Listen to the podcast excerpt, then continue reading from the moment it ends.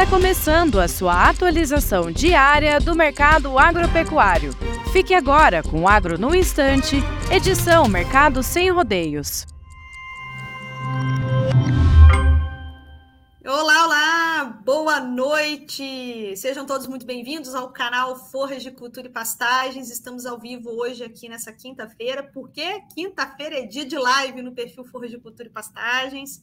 Vocês podem vir aqui às quintas que nós estaremos com algum assunto importantíssimo aí para tratar com vocês sobre a nossa pecuária, né? Considerando, lógico, a nossa pecuária pasta. E hoje eu estou assim muito, muito contente, porque eu estou aqui com o Scott, o Alcides Torres da Scott Consultoria, e eu já disse isso para ele, já disse isso em público, né, que é uma honra muito grande, né, poder conversar com o Scott, ter acesso ao Scott, que lá quando eu era uma menina de graduação, eu ficava vendo aqueles baita eventos que o Scott fazia, vendo os resultados deles, a gente tinha, recebia pelo e-mail, né? O Scott não tinha essa facilidade de WhatsApp, nada disso. Eu ficava ansiosa esperando o e-mail para ver os resultados, para ver os dados, para entender os dados que eles liberavam para a gente, né? E até que hoje, né? O tempo passou, eu não sou mais a menina da graduação e tive coragem de convidar o Scott para estar aqui com a gente hoje nessa live. Então eu fico muito feliz por ele ter aceitado. Scott, Seja muito bem-vindo bem aqui ao Forro de Cultura e Pastagem. Hoje nós vamos falar de mercado, esse assunto né, que você está anos trabalhando, entendendo, tentando entender. Então, assim, muitíssimo obrigado por ter aceitado esse convite. Seja bem-vindo ao Forro de Cultura e Pastagens. Bom, vamos lá. Obrigado, Janaína. Obrigado, Felipe, tá? A honra é, é toda minha. É...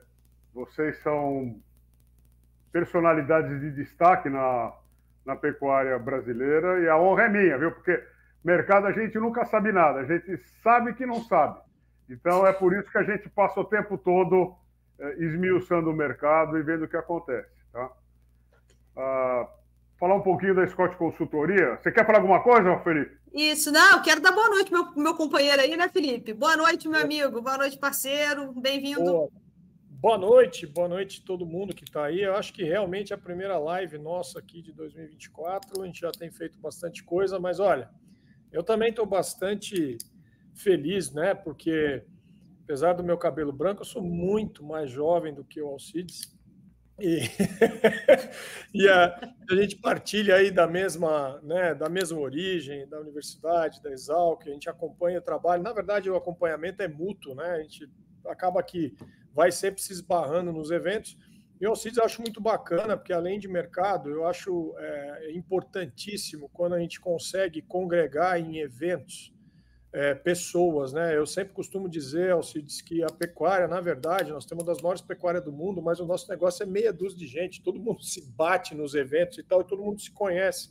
Mas é muito bacana quando se congrega isso, quando se divide experiências e vocês fazem um trabalho muito bacana com relação a isso. Nós já participamos, né, Janaína, até como tanto na plateia quanto no campo ali.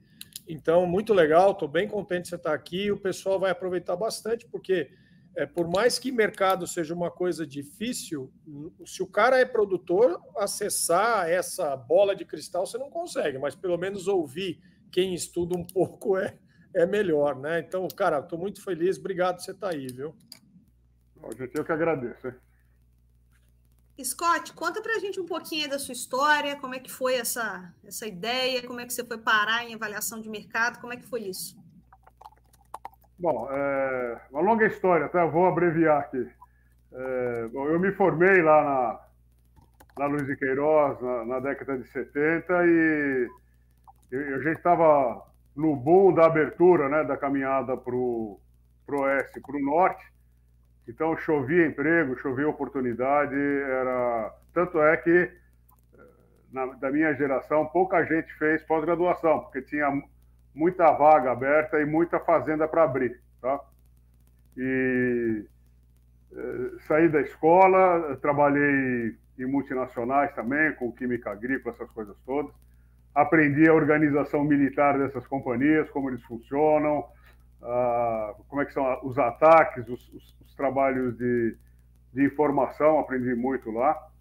E depois fiz o que a minha geração fez, abri fazenda, fiz todos os pecados mortais de hoje, né? Derrubei floresta, eh, plantei arroz, capim, eh, pus boi, pus fogo em tudo, era, era, era as ferramentas que se tinha, inclusive, para determinar a posse da terra, tá? E o Brasil é hoje o que é, em função desse investimento de capital e, capital humano, quanta gente dedicou a vida à, à expansão das fronteiras agrícolas brasileiras. Porque a fronteira política já estava definida, era só agora ocupar aquilo ali e tomar posse. Tá? Uh, e aí eu fiquei trabalhando com consultoria clássica, estou abreviando, tá? É, com, com produção vegetal, produção animal, e numa das minhas idas e vidas, eu cruzei com um colega lá da República em São Paulo, ele me chamou de burro, você fala, pô, você fica aí viajando feito um louco, correndo risco em estrada, atolando, porque não tinha asfalto, né, meu? Era tudo terra, era coisa infernal, você andava 800 quilômetros e atolava em 3, em, em 3 metros, viu? nem em 3 quilômetros, porque ali não passava ninguém. E, e, e nós começamos a, a trabalhar com o mercado de boi, que é a informação que ninguém tinha. E naquele tempo uh, era uma infinidade de frigoríficos, uma infinidade de pecuaristas. O mercado era muito importante. Uh, tinha o, o, o, o cara que comprava o boi seu e revendia, o próprio corretor fazia negócio, dava a garantia do, da boiada era o próprio cheque do, do, do, picareta, né, que a gente chama hoje, no bom sentido. E isso tudo foi evoluindo, evoluindo, e hoje a gente está nessa, nessa época de satélite, de Instagram, Telegram, LinkedIn, é, Sistema X, que hoje a informação flui é, de uma maneira instantânea, não é? E aí a gente montou a, a, a Scott Consultoria, a gente está conectado, sempre esteve. Uh, vocês terem uma ideia, a gente postava as nossas informações no correio na quarta-feira, na quinta-feira, para estar tá na sexta-feira na, na, na, fazenda, do, do, na mão do pecuarista, para ele abrir, ver o mercado do boi. E a gente monitorava para ver se chegava, porque o boletim tinha que chegar lá no norte do, de Rondônia, na Bahia, no Pará, e chegava, meu. Então, aqui um elogio a, aos Correios brasileiros, porque não era fácil, viu? E, e, e, a nossa informação chegava. E depois, como tudo, a gente deixou de fazer as informações impressas, e hoje a Scott Consultoria não é só boi mais, né? Boi, grãos, avaliação e perícia, estudos, pesquisa, enfim, a gente é, nós unimos tudo o que diz respeito à, à, produção animal, produção vegetal, insumos e todas essas coisas. Pronto, para não falar muito, é isso aí. E é uma equipe fabulosa, né? Nossa equipe é, é um time de pessoal das ciências agrárias, de, de estatística, matemática, pessoal da criação, artista. Então você entra no escritório, tem os caras careca que nem eu, tem os caras de chuca-chuca, tatuado, então tem, a, tem de tudo lá, viu? Bom demais, Scott, mas é muito legal isso. Agradeço pela coragem, né, de ter sido um dos desbravadores aí que levaram a pecuária para os rincões aí do, do nosso país, né? Que essa, essa ocupação do Brasil aí pela, pela pecuária é, é um negócio muito bacana, né? E fico pensando também, né, né Scott, nas pessoas que foram visionárias o suficiente para acreditar. Eu estava lendo um livro, não sei se você já tiver acesso a esse livro, Felipe Scott, Bovinos do Brasil. Esse livro foi editado em 2022 vários patrocinadores, muito bacana, pela ABCZ. E aí contando a história né, da vinda desses animais. Aí, cara, os primeiros, as primeiras pessoas que foram à Índia para buscar o primeiro Lenhor, que hoje ele, ele, é transformado, né? Nós, nós mudamos o animal, é outro animal, né? Eu fico pensando, cara, aqueles caras saem de navio, vai até lá. Imagina a dificuldade que devia ter na Índia para entender os dialetos, a locomoção.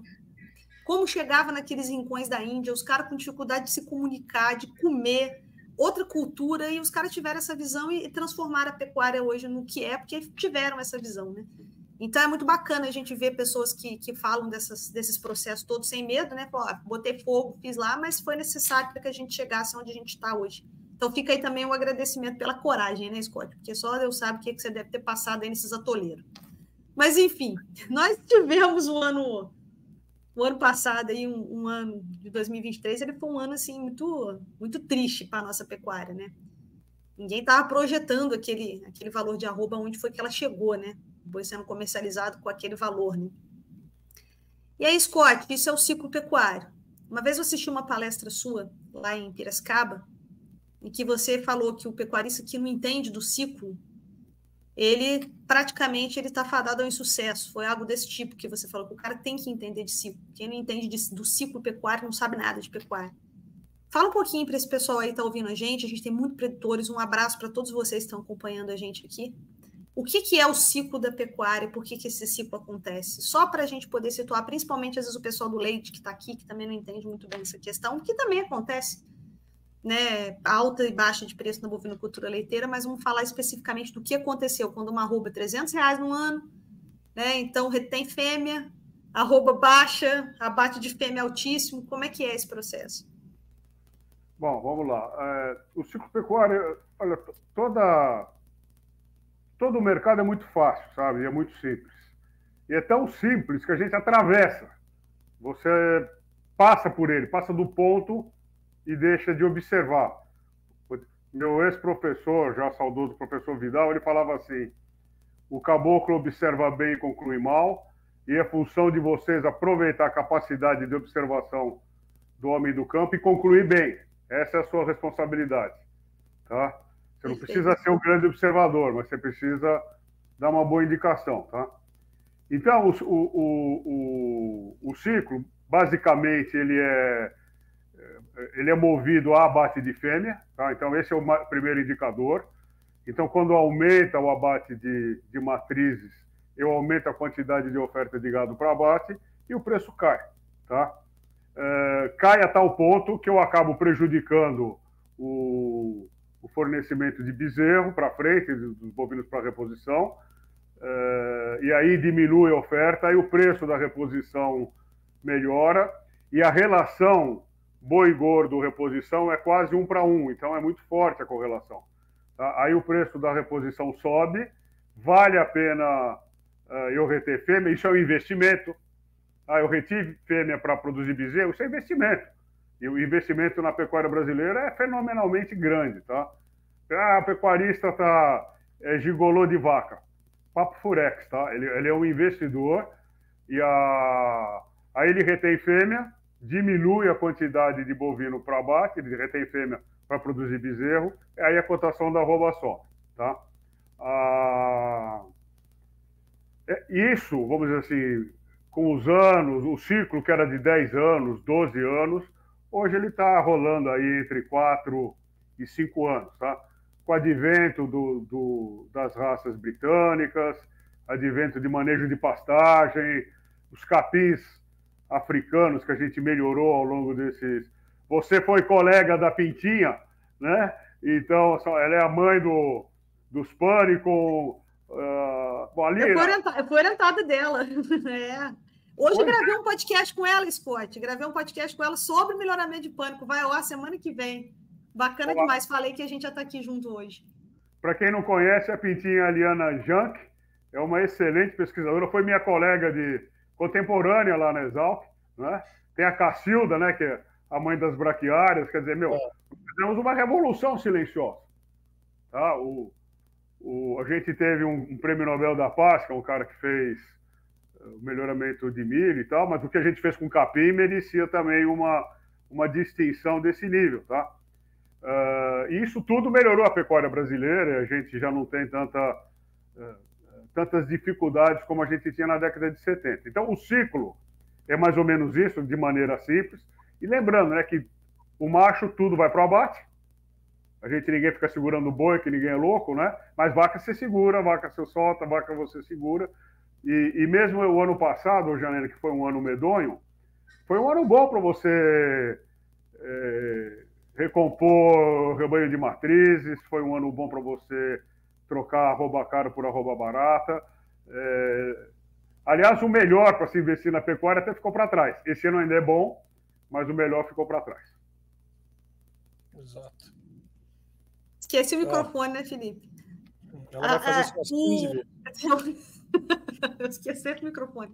Esse negócio que você falou é interessante, né? Que a bezerro barato, quem tem caixa e comida, podia trocar genética, era hora de melhorar a qualidade do rebanho, né? Então, é, e na alta, era o momento de fazer a caixa e a comida para que na baixa você conseguisse fazer isso, né, Scott? Mais ou menos isso, né? Usando um raciocínio bem direto, né? Ah, e vou te falar, nós, nós monitoramos também o. Porque é o seguinte: uh, por que, que a gente foi para a pecuária, Scott Consultoria e tal? Porque era um setor que tinha pouco, pouca informação, então é tudo mais ou menos, né? Então você, para você tentar acertar, você precisa monitorar, precisa monitorar a quantidade de couro produzido, a quantidade de, fe, de sêmen vendido, eh, quantidade de vacina aplicada. Então você vai monitorando um monte de número Aí você chega aproximadamente perto do número de um número legal, tá? E em 2021, 2022 teve recorde de venda de sêmen. Então o pecuarista, viu, Janaína, ele investiu em genética, tá? Para resumir a conversa. E essa bezerrada barata, tá? É claro que o, que o criador aqui está xingando a minha mãe, mas essa bezerrada barata é de boa genética. Olha só que oportunidade. Eu estaria comprando reposição, que veio de um período é, de investimento, quer dizer, o cara comprou, aplicou em precocidade, aplicou em ganho de peso, aplicou uh, em vários indicadores genéticos aí, então comprou relativamente barato. Quem for comprar esse ano já vai perder um pouco dessas vantagens do pessoal que comprou lá em 2023, tá? Quer dizer assim, do ponto de vista de, de, de estratégia, é, é mais ou menos isso, tá? Agora, a parte tática é que bagunça o coreto, né? Porque você está levando tiro todo dia, você não tem dinheiro, você está em pânico, mudou o governo, a rouba caiu, aí é, aí é a guerra de, de infantaria, tá? O que eu estou falando é o, é o, piloto jogando bomba lá na, no Iêmen, tá lá no alto e os caras estão levando bomba lá embaixo, é outra história, tá? Felipe? É, o, o, o Alcides, eu, eu eu costumo dizer que em anos de vacas magras, né, que é o que o pessoal fala, os anos da dificuldade, elas precisam estar tá gorda, né? E é, é onde a gente consegue pelo menos respirar um pouco mais. Eu vejo muito, é, aí eu queria a tua, a tua ideia com relação a isso, né? Porque nós temos duas vertentes do resultado na fazenda e isso não tem jeito é, quanto que a gente vai conseguir fazer da porteira para dentro. Então, aqui vamos falar de manejo, taxa de lotação, não sei o quê, papai, eficiência, coisas zootécnicas, né? E aí, a hora que eu pego esse multiplicador, eu vou pegar e, na hora de vender, vou multiplicar pelo valor de mercado. É, eu gosto muito, e óbvio, que num ano de arroba baixa, muda teu fluxo de caixa, muda o, valor, o volume, vamos dizer assim, de faturamento, né? a quantidade de dinheiro, né?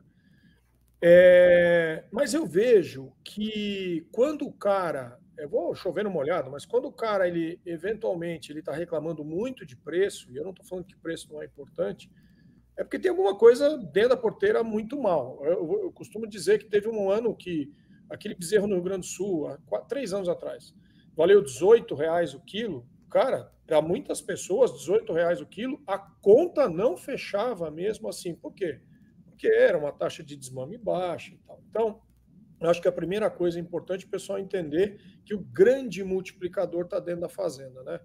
E a segunda, eu queria que você explorasse talvez um pouco mais isso, é que, para mim, o que vale muito, e eu acho que muita gente não usa essa ferramenta de uma forma como deveria, que é a relação de troca. Então, essa relação de troca, eu gosto de fazer ela primeiro, Janaína, dentro de casa, porque eu, eu, a minha relação de troca não necessariamente é igual à do Alcides, porque pode ser que a fazenda é, minha seja muito mais ineficiente em alguns aspectos, o que faz com que esses denominadores e numeradores mudem. Mas se eu tiver um balizador da minha relação de troca e ver o que, que eu consigo fazer, será, é isso que eu queria que você falasse, né? Será que isso não começa a mudar um pouco o entendimento do cara quando o ano é muito ruim? Porque eu vou te falar, o ano passado, pelos nossos dados aqui, dos melhores anos da pecuária para você fazer isso. Né? Então, assim, a gente está olhando o pote meio cheio ou meio vazio. Né? Então, você não acha? Essa questão da relação de troca, talvez, além do valor, não seria o grande lance para o cara começar a perceber mais? Bom, é, bom, eu concordo com isso, tá? O, o, a, a, a, grande dificuldade é justamente a, a, gestão moderna na fazenda, tá? É, é, como é que você aplica os seus conhecimentos técnicos e, e, de mercado de maneira eficiente, que você pode é, saber, mas você não tem conhecimento para aplicar isso, tá? Tanto é que um dos grandes estrangulamentos, da, apesar da grande quantidade de técnicos, é treinar técnico. A gente precisa ensinar os, os, os caras a, a, a produzirem, a, a, usarem os insumos de maneira racional, tá? E a relação de troca, é, é, sim, é, é, uma, é uma boa referência e é, de novo, né, Felipe, aquela é uma referência, uma das mais simples Pois é. Mas a maioria. É, é, e o cara esquece disso, né? Exato, é isso que eu tô. É, mas então, ele, ele atravessa, ele, ele, ele deixa de, de ver. Agora, a nossa experiência, tá, como consultores de mercado, é que. Uh, por que, que o cara fixa no preço, tá? Uh, e não na margem, vai? O que, que você está falando? Quando você está falando de relação de troca, eu já estou traduzindo isso pela margem do cara, o que sobra, o lucro, tá? Porque ele não sabe. É complexo fazer a, essa conta. O cara tem dificuldade em usar uma planilha Excel ou, ou mesmo fazer a conta no, no papel. Então, ele, ele não sabe é, qual que é a margem dele. Ele sabe que a cotação caiu. E, evidentemente, do jeito que caiu ano passado, não precisa ser nenhum gênio para saber que você... eu fiquei, de repente, abaixo do nível de, de sobrevivência ali. Né? Depois reagiu. Aliás, nós tivemos oito meses de safra ano passado. A coisa só foi virar no, no, último quadrimestre, no último trimestre, tá? Então foi ruim para Chu, tá? Uh, esqueci, esqueci, de falar, a Janela estava falando aí, mas nem os compradores de gado imaginavam uma depressão tão grande. Eu conversei com todo mundo, acho que eu conversei com todo mundo todo dia. E falou, pô, tá, tem muito boi. Teve, chegou, nós tivemos um momento em que as câmaras frias estavam lotadas de carne, eles alugaram uh, uh, containers frigorificados para guardar carne, aí o preço afundou bonito, tá? E, e, os chineses já entendem como é que é a pecuária brasileira e, e o preço também do mercado internacional caiu. Então caiu para todo lado, tá? Mas, o Felipe, o problema todo é, é que as referências, o, eu estou exagerando, é claro, estou generalizando, já peço desculpas por antecipação, mas é, tem gente que trabalha alucinadamente, vamos falar, o cara é o gerente de compra, gerente de venda, RH, é, e ele, ele não para para fazer conta. Então, ele tem algumas referências. Uma delas é a roupa do boi, porque ele Sim. percebeu, ó, se a roupa está alta, eu ganho dinheiro, se a roupa está baixa, eu perco. Mas é, aí ele mede o preço do sol, ou da caminhonete, ou de algumas referências, e aí ele vai começando a perceber que ele perdeu dinheiro, se é que ele está ganhando dinheiro ou não, tá? É claro que eu estou falando de anos médios, porque o ano passado não precisava ser bidu, estava todo mundo sabendo que foi um ano ruim para todo mundo, tá? Foi ruim para plantador de grão, foi ruim para as fábricas de máquinas de equipamentos, de insumo, é, a ressaca mesmo, né? Mudança de governo e a gente vinha de arroba 340 pau, arroba em São Paulo, é insustentável também do ponto de vista de consumo, né? Então é. tem um monte de, de nuances aí que precisaria uh, ser medida, mas a relação de troca é uma das referências eh, simples e fáceis de, de o pecuarista usar. Tanto é que a gente põe no nosso informativo a relação de troca também, para é. facilitar a leitura. É. Scott, professor Nilma do canal AgroVerdades, pessoal, se inscrevam lá depois no canal AgroVerdades, viu? O problema é que muitos foram aos bancos e compraram caro e vender barato. Para quem tinha os animais como patrimônio da fazenda é fácil. É. É uma realidade. É. Mas aí é tá. o cara precisa acreditar que tudo tem ciclo. É. E aí, se ele tiver um histórico de preço da fazenda, viu, Felipe? Você falou bem. Você precisa ter as suas informações. É. A, a, informação que a gente divulga, usem a nossa informação, viu, gente? Mas é, é, você precisa ter o registro dos seus números, tá? Então, a, a, se o cara registra, ele vai entender o ciclo. Ele fala, puxa, eu tenho tantos anos de ciclo de alta, deve estar chegando o ciclo de baixo. Tá? Eu preciso me preparar para isso. E todo mundo, não é pecuarista não, viu? Eu tô, ontem eu conversei com um produtor de soja, ele fala, puxa, eu nunca imaginei que a soja fosse cair tanto. Uh, tem uma seca medonha no Mato Grosso. falei, sim, tem uma seca medonha no Mato Grosso. Mas choveu de balde na Argentina e no Rio Grande do Sul. Pô. A, produção lá se recuperou. É a umidade de solo excelente, a temperatura excelente, a insolação excelente, baixo nível de praga, deu tudo certo. Então, aquele fracasso em função do clima eh, em algumas regiões brasileiras serão compensados. Aí quando você pega a produção global, aumentou. E aí, meu, aí o preço quiaba, né? Então ele precisa entender que isso aconteceria num determinado momento. Você sabe, Isaac, Scott. Ah, ah, pode falar, Felipe, depois eu coloco o é, Isaac, pode falar. Não, é que, é que, de novo, né? O preço é uma coisa realmente que chama a atenção de todo mundo, é muito polêmica essa conversa, né? E porque é a única coisa que você pode discutir com o teu vizinho, né? Porque você vai discutir taxa de lotação e produtividade, é completamente diferente. Agora, preço você pode dar, não, vende mais que você, não, vende mais barato que você, sempre tem aquele negócio da cerca. Mas sabe que eu cheguei a dar ano passado uma entrevista para uma rádio, quando, ano passado não, quando teve aquele negócio do boom do bezerro, e aí eu falei assim, olha, eu não sei, né? Porque todo mundo, puta delírio e tal, não sei o quê, preço do bezerro a 18 conto, blá, blá. Olha, pessoal, tem que tomar cuidado para ver se isso aí é uma notícia para dar risada ou se é para chutar. Porque esse bezerro de 18 conto, ele não vai morrer a 18 conto como boi.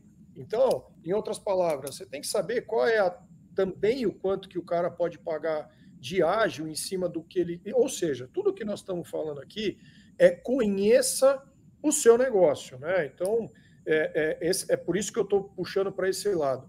E aí, é, uma coisa que eu acho é, importante nesse cenário é que se você olhar é, a pecuária do ponto de vista assim compartimentada, ela é uma atividade que entre cria, recria e engorda a briga.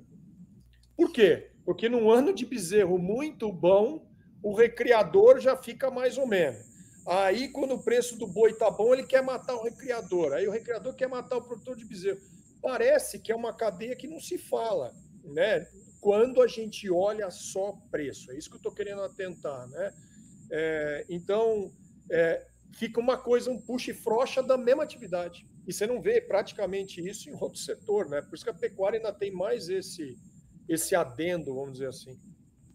É porque, é porque não tem esse intercâmbio, né, Felipe?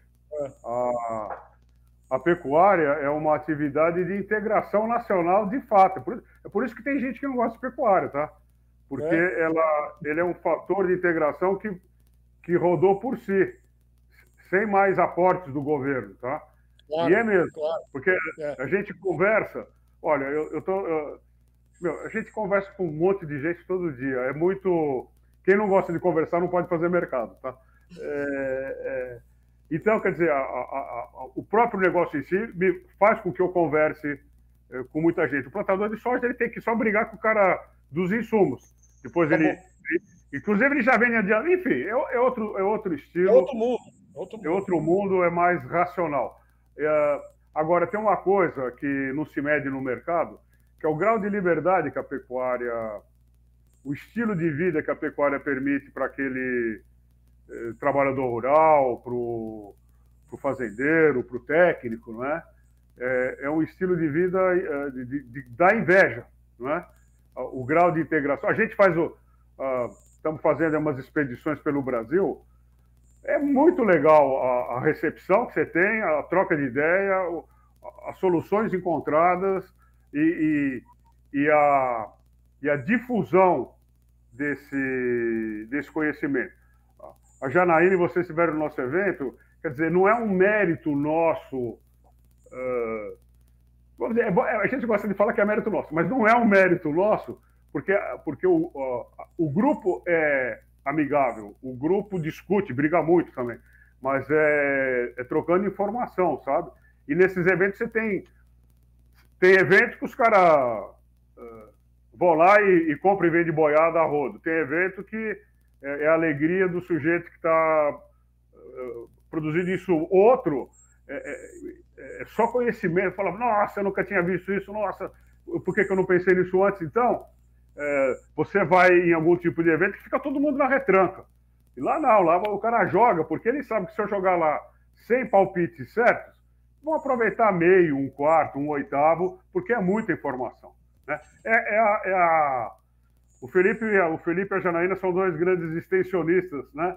É, mas isso você sente. Né? O, o sujeito sai de uma fazenda, viaja mil quilômetros para ir em outra fazenda para ver o que o cara está fazendo e chega lá e ainda mete pau no cara. Tá uma porcaria esse cara tá fazendo aí, vamos, não vou fazer igual, né? mas é uma experiência trocada, e isso é, é muito comum na pecuária. Tá? Uh, espero que não acabe. É verdade, é verdade. Pessoal, rapidinho, eu vou colocar para vocês aí um link, tá? Que é o link do encontro que o Scott faz todo ano, é um evento super tradicional para confinadores e recreadores, não é isso, Scott? Já está com as inscrições abertas, assim, eu vou falar um negócio para vocês, é um nível de organização esses eventos aí da Scott Consultoria que é um negócio impressionante, assim, em todos os aspectos. Né? Palestras de, de alto nível, palestrantes excelentes, né, Scott? Assim, que ele gosta de chamar os palestrantes maravilhosos para os eventos dele, né? Comida boa, bebida boa. Não, tem que ter bebida e comida, porque senão, pelo amor de Deus, né, meu? Banda de rock. Banda de Banda rock. de rock, exatamente. Eu vou deixar aí para vocês o link, tá, pessoal? Quem quiser depois dar uma olhadinha na programação, mas não precisa sair da live para olhar, não. Guarda o link aí e vai olhar depois lá. O, o, o link do evento do, do Scott aí, tá, pessoal? Tá aí para vocês em amarelinho. O link tá clicável aí para vocês. É... Ó, esse, esse evento tem mais de 20 anos. Tá? Ele surgiu pequenininho da Silva para 20, 30 pessoas e agora virou um monstrão. Já faz parte do calendário da pecuária brasileira. Tá? É. Muito legal. Ah, que legal isso aqui também, Felipe. Isso aqui também é muito legal. Obrigado, viu, Lorena? Aprendi muito com esse canal, as dicas de manejo de passagem Janaína, excelente. Parabéns pelo trabalho. Obrigado por estar acompanhando, viu, Lorena? Obrigado mesmo. Isso que vale, vale a pena, né, o Scott? Quando a gente deixa um legado assim, é muito, é muito bacana isso. Sim. Deixa eu colocar aqui a pergunta do, do Isaac. Vamos ver aí se, o que, que o Scott vai nos dizer. Eu vendi em 2022 terneiros a 14 reais o quilo. No ano passado a 7 reais o quilo. Agora estou me preparando para 2026. Vai ter um pulo grande no valor. Será que isso mesmo que vai acontecer, Scott? Bom, eu acredito que a gente já tem uma reviravolta no ciclo pecuário a partir de 2025, tá? É. Então eu acho, eu acho que a sua estratégia não está errada. É, mas o mercado precisa acompanhar todo dia. Hoje, hoje você tem é, vamos dizer assim, do ano 2000 para cá, a gente tem uma nova pecuária no Brasil e no mundo, tá? É, você, por exemplo, todo frigorífico que exporta recebe em dólares, tá? Então ele, ele interna esse dinheiro a 5 para 1, e se for em euro é 7 para 1. Então o poder desse cara, desse, de qualquer empresa, não é que o cara é ruim ou bom, o cara é um empreendedor, ele vai empreender até o limite, tá? Então a gente tem uma concentração hoje de frigoríficos muito forte, é, essa é uma tendência. Isso aconteceu em citros, aconteceu em grãos, café. É, então, a hora que você começa a exportar, é muito bom para o escoamento da produção, mas você cria um desequilíbrio no mercado interno. Por que, que a Scott foi para a pecuária de corte? Porque você tinha um grande número de produtores, um grande número de, de, de vendedores e de compradores, os compradores dos frigoríficos. Então, era um mercado que a gente chama de concorrência perfeita. Né? Então, ninguém mandava no mercado. Hoje ainda não manda, tá? Mas a tendência é que você tenha sistemas de compra e venda. Antigamente nenhum frigorífico tinha mesa de inteligência. Hoje todos têm. Então você já começa a ter situações de mercado em que a, a boiada eu vendo adiantado, que nem faz o pessoal da soja e do milho. Não chega a ser uma operação de barter, mas é, ele, já, ele já sabe que a boiada está vendida e ele já garantiu a margem que é o que a gente estava conversando agora, o Felipe estava falando.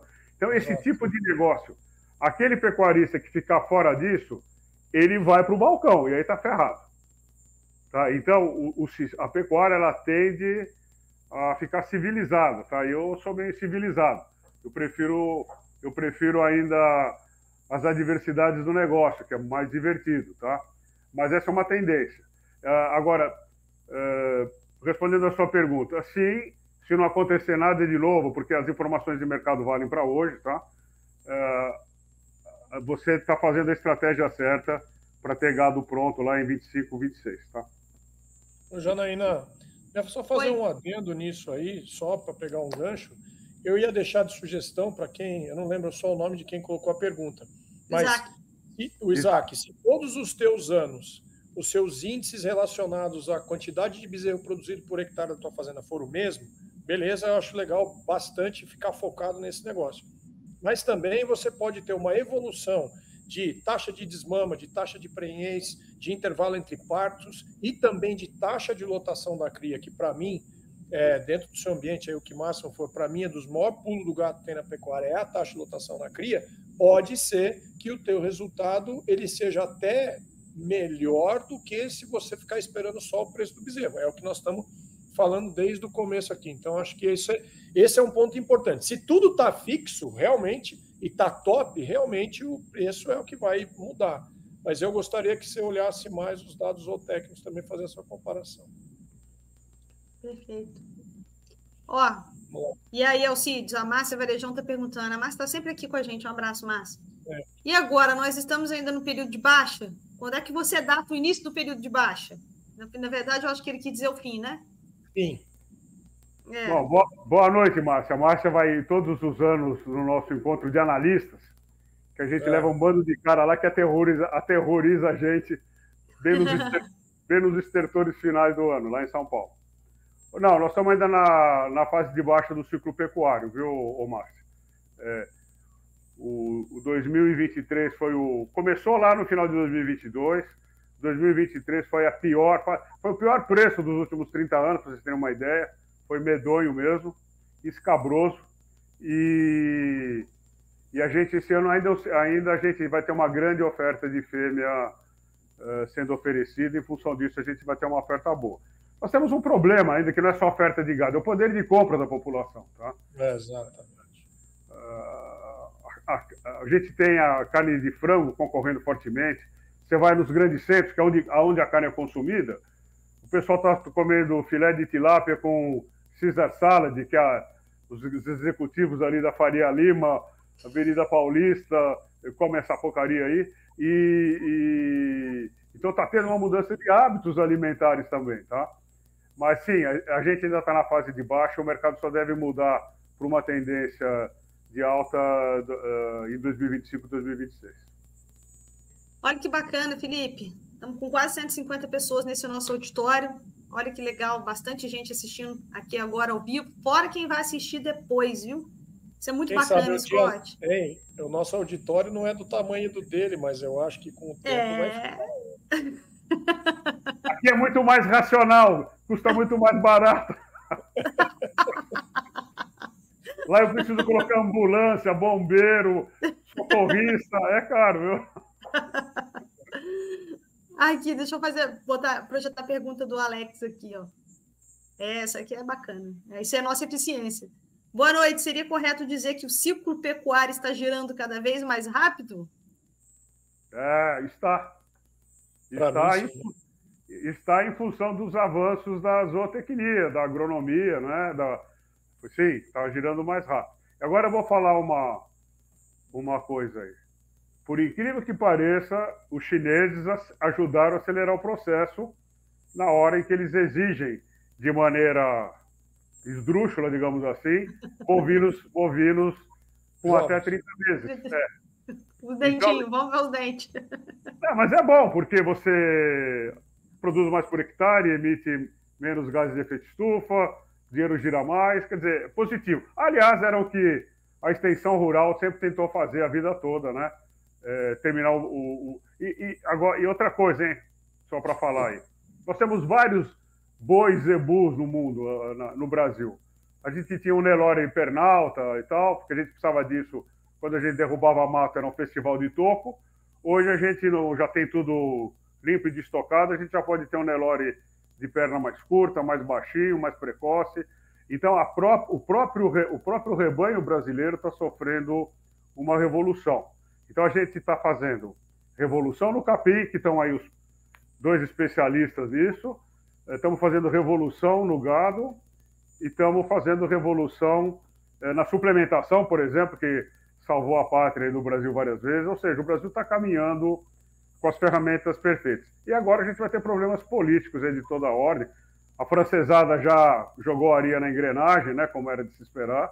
Uh, então o mundo não é para amadores. Tá? A gente vai ter que se defender lá fora e a gente não sabe fazer isso muito bem ainda. Exatamente. Scott, você tocou no assunto China aí, né? Dessas exigências todas. Quanto é que esses caras podem bagunçar nosso mercado? Como é que é essa nossa relação com a China no mercado? Olha, é... se a China quiser bagunçar o nosso coreto, nós estamos fritos e esfarinhados, tá? Não é só com pecuária, eles são os grandes compradores de milho, os grandes compradores de soja, os grandes compradores de, de carne de frango, carne de, de, de boi, tá?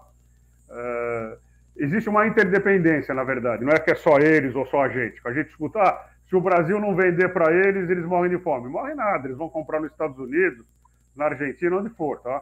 No, na Austrália, no Paraguai. Enfim. E digo, e digo um negócio assim, sabe, Scott? Isso aí é, é meio teoria da conspiração da minha parte, esse negócio aí.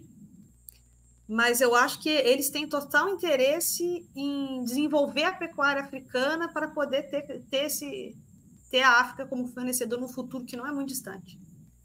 Sabe? Bom, Ó, eu, eu, eu, estive na África, tá? E barra pesada, hein, meu? Lá barra é pesada. Então, é, é... é, uma, é uma pecuária brasileira de antes do seu tempo, né? É, eu não tinha nascido. não, é, nós, vamos, nós, vamos, dizer assim, uh, é que a carne brasileira, Janaína, é muito barata, ela é de boa qualidade, a vida de prateleira do, do, dos nossos produtos, a ciência da alimentação no Brasil é de primeiro mundo, a agronomia no Brasil, as ciências agrárias do Brasil é de primeiro mundo para clima tropical. É, o Brasil é um país só. Você vai na África, dentro de cada país são várias nações, são várias. É difícil. A, a... Né? É uma guerra atrás da outra lá, tá? Eles estão em guerra lá há séculos, né? É, então, sim, os chineses eles estão investindo na África, fazendo porto, ferrovia, rodovia, armazém e tal. Mas eles poderiam ter feito isso aqui no Brasil também, nós aqui não quisemos, tá? O Brasil depende da China. Agora, num esforço, hoje o Brasil já exporta mais para os Estados Unidos, já exporta mais para o México, talvez a gente exporte mais para a Indonésia, é, talvez a gente abra um mercado para Japão, Taiwan, é, Coreia do Sul, mas a China vai, sempre vai continuar importante. Com relação a preço, por exemplo, a China já não é mais a vedete do teatro de rebolado, digamos assim. Coisas que eu revelei minha idade falando isso agora, tá? É... Com certeza, Scott. É, é. Então não tem mais isso, não tem, é, mas ela vai ser importante, que ela já está pagando o preço de mercado é, para os mercados. Claro que não como a União Europeia que paga só compra carne de, de traseiro e paga mais, mas a ela vai continuar importante em função do tamanho, tá? E o Brasil vai acabar desenvolvendo outras formas de, de, de relacionamento comercial. Agora, que existe a teoria da conspiração, é sempre preocupante, né, o, o, o Janaína? Porque a minha avó, ela não gostava dos ingleses. Os ingleses eram donos da, da Light, eram donos da companhia de bonde, eram donos da, da, das hidrelétricas que existiam, que eram pouquíssimas. Então ninguém gostava desses caras. Agora a gente não gosta dos chineses porque são eles que estão fazendo os investimentos em infraestrutura, tá? É, e o Brasil ele desarticulou isso. A gente era bom de infraestrutura, tá? A gente precisa é, recuperar isso aí. O Brasil foi um grande construtor de infraestrutura na, na África também, tá? Hoje não é mais. Tá. tá. Mas é, Quanto que. Alguém perguntou aí, quanto que a gente. Eu não, eu não sei o número exato, o, o Scott deve saber. Quanto da carne produzida no Brasil é exportada? E o quanto disso que a China leva? Ó, eu vou falar números grosseiros, tá? Mas isso é, são números oficiais, é tranquilo de ver. Mas a, a, o Brasil exporta 25% do que ele produz, tá? E a China leva entre 60% e 70% eh, do volume exportado. Tá? Show. É. É, mas, é, é, os caras bagunçam o mercado se eles quiserem. Tanto que quando teve aquele problema da, da vaca louca, que não era louca nada, que a vaca estava velha, né? É. Ficou um tempo aí já bagunçou o negócio, né? Ficamos um tempo sem mandar. Ficamos um mês sem mandar. Ainda assim, a gente bateu o recorde de exportação em 2023. 2022 já tinha sido recorde. E os chineses exigem os 30. Aliás, o, chine... o protocolo sanitário para os chineses é simples, tá? O que pega é que eles. É só para o Brasil isso, viu? Só no Brasil é que se exige 30 meses. E os 30 meses justamente por causa da doença da vaca louca. Embora o Brasil seja, com relação a essa doença, de baixíssimo nível biológico. Não é zero porque não existe zero em biologia, tá? Mas a existe zero em biologia na prova do vestibular, mas ah, no, no, dia, no dia a dia não, tá? Então é, é muito baixo, mas é uma segurança que eles têm. E como nós temos, essa é outra vantagem do Brasil, viu, pessoal? A gente tem mercadoria para atender todos os mercados. A gente pode exportar bovina em pé, a gente pode exportar carne de vitelo, a gente pode fazer carne halal, carne kosher, dar, mandar os bovinos de 30 meses, mandar carne de traseiro para a Europa. A gente tem eh, um, um, mercado exuberante e é claro que ele é exuberante porque tem um belo mercado interno. O que a gente precisa cuidar agora é do mercado interno. Tendo um mercado interno sadio e se pagar bem pela carne, talvez a gente até diminua a exportação por desnecessidade, tá? Porque o, o cara do frigorífico é um cara simples também, viu? Ele faz a conta. Se os caras estão me pagando 4 mil dólares a tonelada para exportar e o Brasil me paga 4 mil dólares também, eu, eu deixo no mercado interno. Eu não tenho navio, não tenho uh, frete, não tenho calote lá fora, eu tenho um monte de vantagens para vender aqui internamente, tá? Então, o que determina exportação ou não é o preço de paridade e consumo interno. Ô, Cid, é... desculpa, Janine. Pode falar, depois coloca as perguntas. Eu, eu, eu, eu, também fico pensando no seguinte, olhando, né, o quanto que as coisas evoluíram. Você tocou num assunto bem legal, tipo assim, o cliente determinando uma qualidade no fornecedor, né? Então, tipo, que nem o boi de 30 aí que você falou que a, né, o próprio Cara, a gente acaba fazendo isso dentro das nossas vidas, né? Tipo, eu vou naquele restaurante porque é melhor, eu deixo de ir naquele, quer dizer, o mercado ele é acaba sendo soberano nesse sentido. E, e eu vejo essa organização melhor, mas você vê, não sei qual é a tua opinião, que a gente evoluiu demais, mas existe ainda um espaço bem grande, não só da questão de mercado de quem compra e de quem vende. Estou puxando isso como o exemplo lá que eu tive muito envolvimento com isso que você sabe, né, com o programa de carne certificada desde quando começou. Qual é a grande lição que eu vejo disso? Não é a certificação nem nada.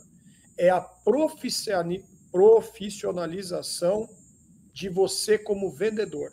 Ou seja, eu como país agora, eu ser mais organizado e mais profissional como vendedor. E isso não é simplesmente preço, é posicionamento, é marketing, é isso, aí que você falou de, também de mercado interno. Você acha que tem espaço para a gente ser, sermos melhores vendedores do que simplesmente ficar esperando o cliente determinar o que a gente tem que fazer? É. Bom, Felipe, é isso aí. Boa observação. Sim, eu acredito nisso. Tá? A gente precisa melhorar muito.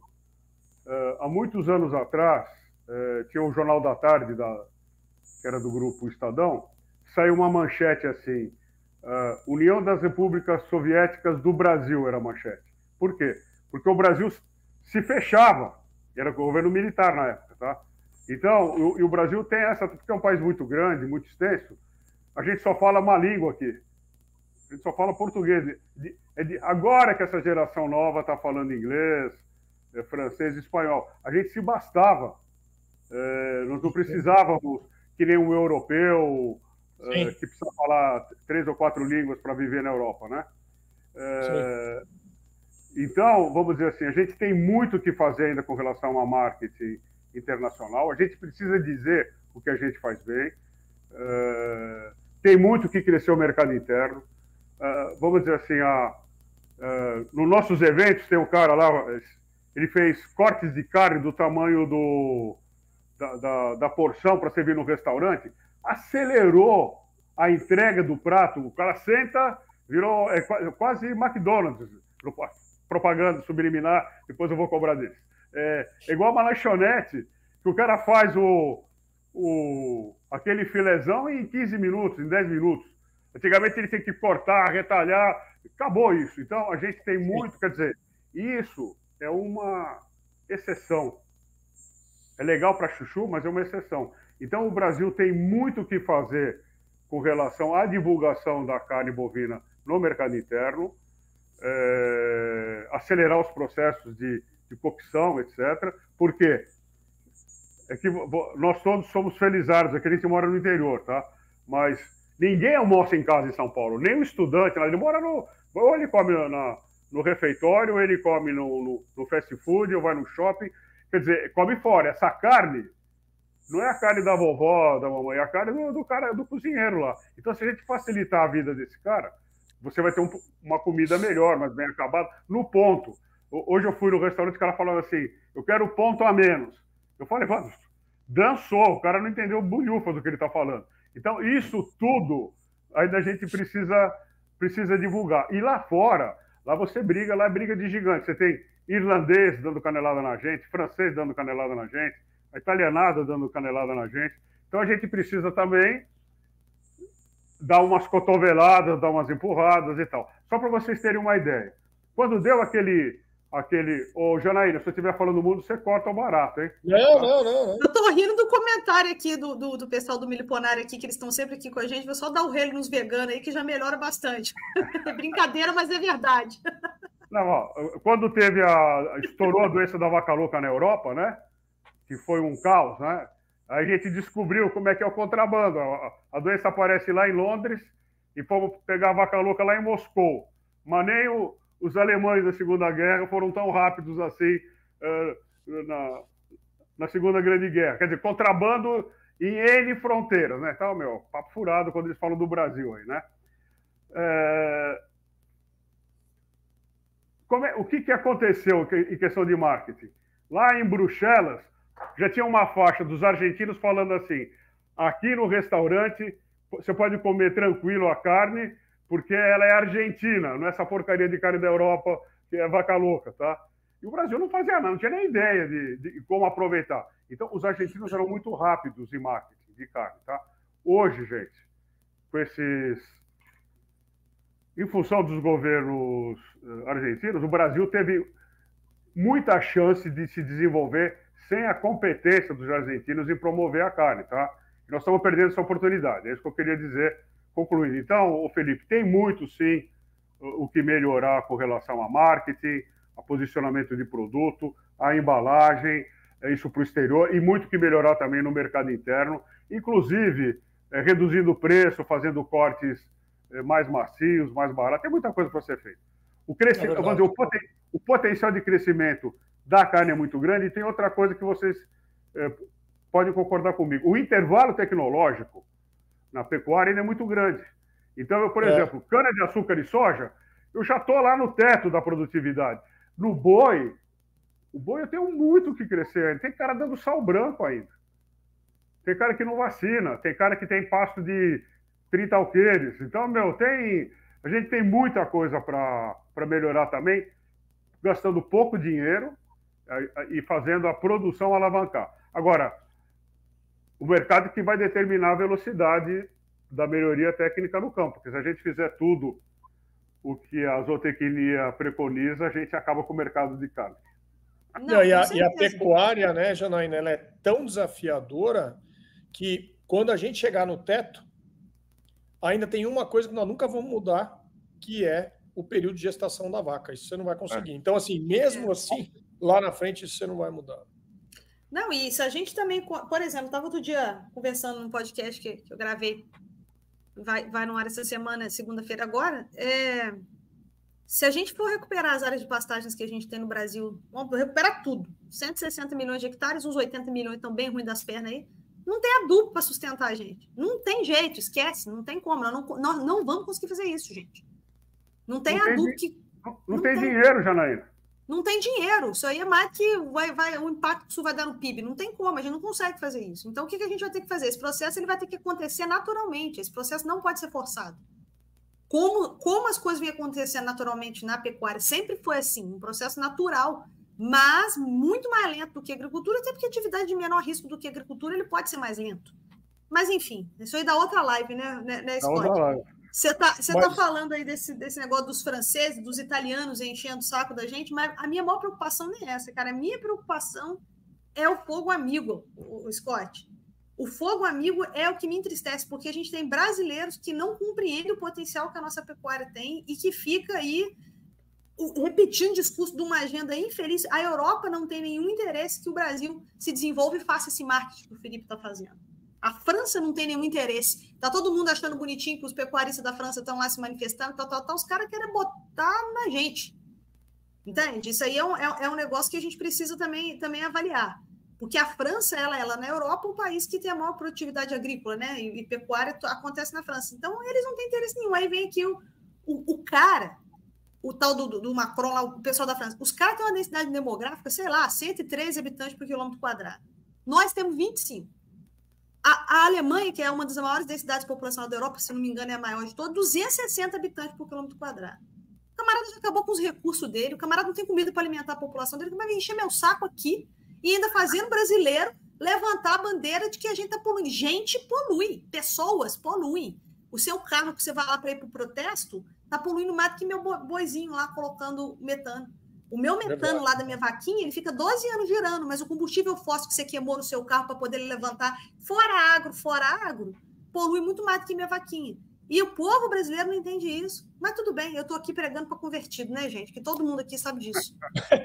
pregando para convertido é bom, mas, é. Alcide, você sabe que isso aí, vocês dois falaram uma coisa é, que aí eu queria só validar. É, a Janaína, é, é verdade, não tem nem adubo para isso. Aí você falou, não tem dinheiro para isso. E isso valida mais ainda o que a gente sempre vem falando, que a primeira coisa que impacta o negócio do cara é manejo. Ou seja, a gente consegue ter uma interferência dentro da fazenda do cara, do cidadão, com, com uma inteligência, com, com conhecimento, claro, que adubar depois, que tudo. Isso é outra conversa. Mas a gente consegue evoluir muito dentro de uma, vamos chamar assim, de uma agenda que leve em consideração levar o conhecimento para o cara, que seja, tudo bem, tem crédito também e tal, mas dá para fazer um trabalho que, entre aspas, é um valor que cabe dentro de qualquer propriedade. É isso que eu estou dizendo, né? Então, às vezes, o cara divide uma, um pasto ali e tal, porra, ele já fez uma baita de uma ação tecnológica e o negócio dele já vai mudar. Né? Então, é, eu acho que é importante pontuar isso também, porque só nisso a gente já tem um crescimento monstro, né? E, e, vai dando cada vez mais força, não acha? Concordo, é isso mesmo, é o que eu falei. Uh aplicação de tecnologia na pecuária não é tão caro assim e faz evoluções fabulosas, tá? Nós estamos longe ainda do teto, viu? Nós podemos é. produzir muito mais, tá? É isso aí. Gente do céu, falei para o Alcides assim, 40 minutos, uma hora, já vai dar uma hora de live que nós estamos aqui, eu estou ocupando mais o tempo dele do que eu pedi. Eu falei mentira para ele que a gente vai ficar aqui 40 minutos, ainda tem coisa para conversar ainda. Só para a gente finalizar aí. O, o, Scott, você acha que essa história da carne de laboratório vai bagunçar o nosso mercado? O Alex fez essa colocação aqui. Olha, não sei se vai bagunçar o mercado, mas vai ser uma opção, tá? A gente pode, vamos ter que monitorar. Da mesma forma que a gente começou a monitorar mercado de, de carne de tilápia, tá? A gente monitora mercado de ovo, a gente monitora tudo, tudo quanto é proteína, tá? É, sim, a, a carne de laboratório, se ela chegar com preço com preço legal, concorre, viu? Concorre. Por exemplo, vamos falar assim, o, o, eu vi isso também num evento, o cara falou assim, o Brasil é um país privilegiado. Em qualquer botequinho que você vai, tem filé de... porção de filé mignon, tá? Isso é absurdo pro cara, o cara é europeu, isso era é, uma fortuna. Eu falei, é, nós vamos chegar na época do hambúrguer, espera, né? E já virou. Então hoje você tem, é, como é que é? Hambúrguer gourmet, meu. Né? Então, é, e custa caro, você vai pegar um sanduíche 80 pau, 100 pau. Né? Então, a, a, eu acho que antes da, da carne de laboratório, você vai ter o, a disseminação do hambúrguer como uma, um facilitador do consumo de carne, e vem a carne de laboratório. Tá? Mas hoje custa muito caro, já está barateando, tá? mas vai ser um concorrente. Aí vem aquelas coisas, não é, gente? Ah, eu quero, não quero comer carne de laboratório. Eu quero comer carne. Olha, no Canadá, você vai no Canadá, você vê lá uns açougues que está escrito assim: a carne vendida aqui é de boi que vem de pasto. Já tem isso também. O cara não quer boi de confinamento. Eu, não sou contra o confinamento, hein? Mas já tem isso, tá? Porque lá 80% é confinado. 90% do gado terminado é, é, é confinamento. Então, cara, então já tem gente evitando confinar o gado, semi-confina. É claro que lá é diferente, o pasto eles dão um grão, neva, acaba com tudo, então é outro planeta lá. Mas ele fala assim, aqui essa carne advém de um rebanho que está no pasto. E nós vamos ter isso aqui, tá? O cara vai ter que escrever lá, essa carne aqui é de laboratório. Meu, você acha que você vai comprar carne de laboratório? Vai ter que ter uma campanha bacana. E vai ser em cima do meio ambiente, viu? É, não, ela já está sendo em cima do meio ambiente. É, é muito engraçado que as pessoas se preocupam com o meio ambiente, né, mas não se preocupam com o humano, porque no meio ambiente o humano está ali também. Por exemplo, se você aumenta o poder aquisitivo de países da África, Scott, eles vão comer ovo. Se você melhora o poder aquisitivo da, da, do nosso país, por exemplo, as pessoas deixam de comer ovo e passam a comer uma carninha, mas passam a comer frango. Melhorou, eles saem do frango para poder ir para a carne de boi. É assim que funciona. Né? Então, as pessoas estão preocupadas com o quê? Com essa questão do meio ambiente, não estão preocupadas com os humanos. A proteína na natureza é muito mais escassa do que carboidrato, por isso ela é mais cara. Né? Então, é. a gente precisa, a gente precisa entender todo esse, esse contexto antes da gente ficar aí jogando baboseira para fora, dizendo que é o meio ambiente que tem que ser protegido. Agora também tem a história da matança, que eu não vou precisar matar o animal, porque eu tenho pena do animal, aquela questão toda. Esse vai ser o mote que esse pessoal vai começar a usar. Só que aí é o mesmo pessoal, Scott, que reclama de genérico a vida inteira, mas não sabe ainda nenhum efeito deletério que pode ter para a saúde dessa carne de laboratório. É, porque o troço é uma loucura. É. Entende? Mas, mas, vai ser um nicho de mercado, viu, gente? É. Enfim, será. É, é isso aí. O... Scott, uma hora que nós estamos aqui já, ó. Posso? Viu? Você quer. E não, sem não, cerveja, e sem uísque. E sem cerveja e sem uísque. Sem cerveja e sem uísque. Ah, é. lá, lá, em Piracicaba, nós uma vez sentamos para tomar uma cerveja na Scott, mas ficamos até tarde. Batendo um papo bom, mas tinha uma cerveja, o negócio estava bom demais. Mas o, o, tava bom mesmo, cara. E depois ainda teve a, teve a bandinha, depois juntou. É que assim, Janaína, junta mais que três desal que já vira bagunça. Na hora que viu, o negócio estava tudo no chão. Lá é o, o Scott. Ah, ah, uma, coisa, uma coisa que é, eu só, só queria que você desse uma pincelada mais para o pessoal aí, rapidão. É o seguinte: a gente falou de China e tudo mais, né? É, hoje, você pegar nesse mercado que foi um mercado de baixa, tá? É, você viu que nesse mercado de baixa, comparado aos outros anos, o Brasil atuou mais em outros mercados de uma forma mais significante? Não, é, não é instantâneo, viu, Felipe? Demora. É, é um longo, é um longo processo para você é, abrir mercados, tá? Uhum. Os governos brasileiros, uh, o Estado brasileiro, porque o governo muda, tá? O, o Estado brasileiro, os profissionais, ah, os funcionários de carreira, eles têm feito um belo trabalho de abrir mercado dentro das nossas possibilidades financeiras, de representação, etc. Tá? Então está tendo um esforço para a gente diversificar mercado. É claro que eu acredito que esse esforço tem, que tem a ver muito mais com a iniciativa privada do que com o governo brasileiro, porque o governo vai atender cada cada indústria nacional tem os seus problemas, tá? Mas uh...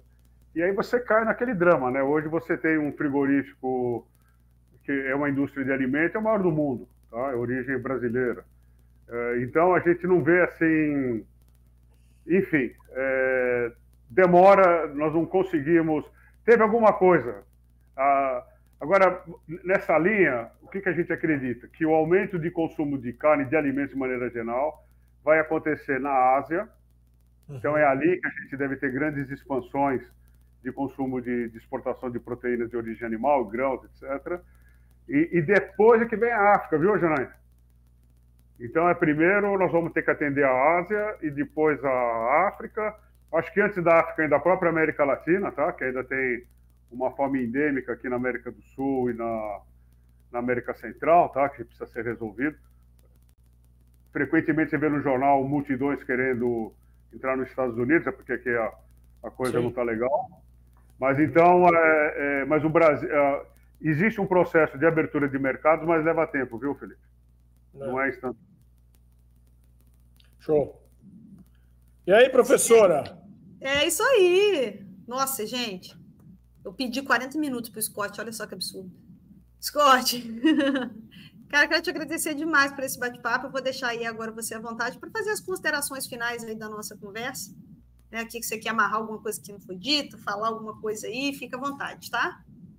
Não, eu só obrigado pela conversa boa é assim mesmo. Parece que foi um segundo de papo, tá? Vocês têm, vocês conhecem o assunto, então é muito bom quando a conversa flui. O duro é quando, é quando não flui. Então, eu só tenho a agradecer vocês dois. Obrigado pela oportunidade, obrigado pelo estímulo. Vou já me desculpar se eu falei alguma bobagem no meio do, do processo, que a gente não mede palavra, não é? E agradeço aí os, os, a turma que está te acompanhando. Parabéns pelo tamanho do público, isso não é fácil. É mérito aí eh, seu, Janaína e do Felipe. E, e obrigado pela, por essa boquinha que vocês me deram. Só tenho a agradecer. Muito obrigado. A gente agradece, Scott. É sempre um prazer. A casa aí vai estar sempre aberta para te receber, mesmo que virtualmente, né? Então, muitíssimo obrigada aí por ter aceitado, pelo carinho, por tudo, todo o apoio aí. Então é isso, pessoal. Nós vamos ficando por aqui. Vocês fiquem atentos que a gente vai voltar com as lives aí às quintas-feiras. Agora, no dia 8, nós não teremos. Eu vou estar em viagem, que é véspera do aniversário do meu filho, então, infelizmente, não vou conseguir comparecer aqui, mas depois a gente volta. Filho? Então, surfista, então, sabia? Filho surfista. Ah, é, né? Você viu? Agora também, além de tudo, inventa moda, né, Felipe? Além de cara, tudo que faz, cara... o menino é. é.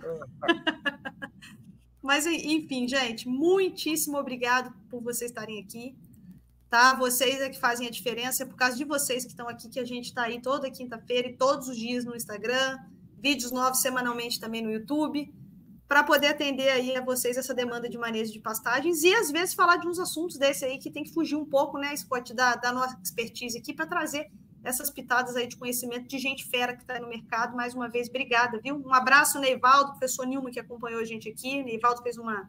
Neivaldo você conhece, né? Conheço. Fez, já... Renata está aqui também, então eu quero agradecer muito a esses outros parceiros também aí da academia, técnicos de campo, muitíssimo obrigado. E é isso aí, pessoal. Lembrem-se sempre: seu pasto é lavoura, seu dinheiro é capim, no pasto é mais barato. Fiquem com Deus e até a próxima. Vai lá, Felipe. Bom, valeu, Sidão, valeu aí para todo mundo que está aqui também, muito bacana. É, eu deixar um recado só para o pessoal fazer um exercício depois, ao é, é até um fio do novelo para a gente puxar para uma outra live. Eu quero saber aí, aí você, que vai até agora ao vivo, vai assistir depois, eu quero que você saiba e passe para nós depois, ou faça, faça uma conta você aí, não quantas cabeças o que você tem, mas quanto que vale o seu estoque em dinheiro. Nós precisamos ganhar dinheiro com essa porcaria aí. Beleza? A gente se vê pelo campo. Sidão, obrigado por ser meu amigo. Valeu. Até mais. Obrigado.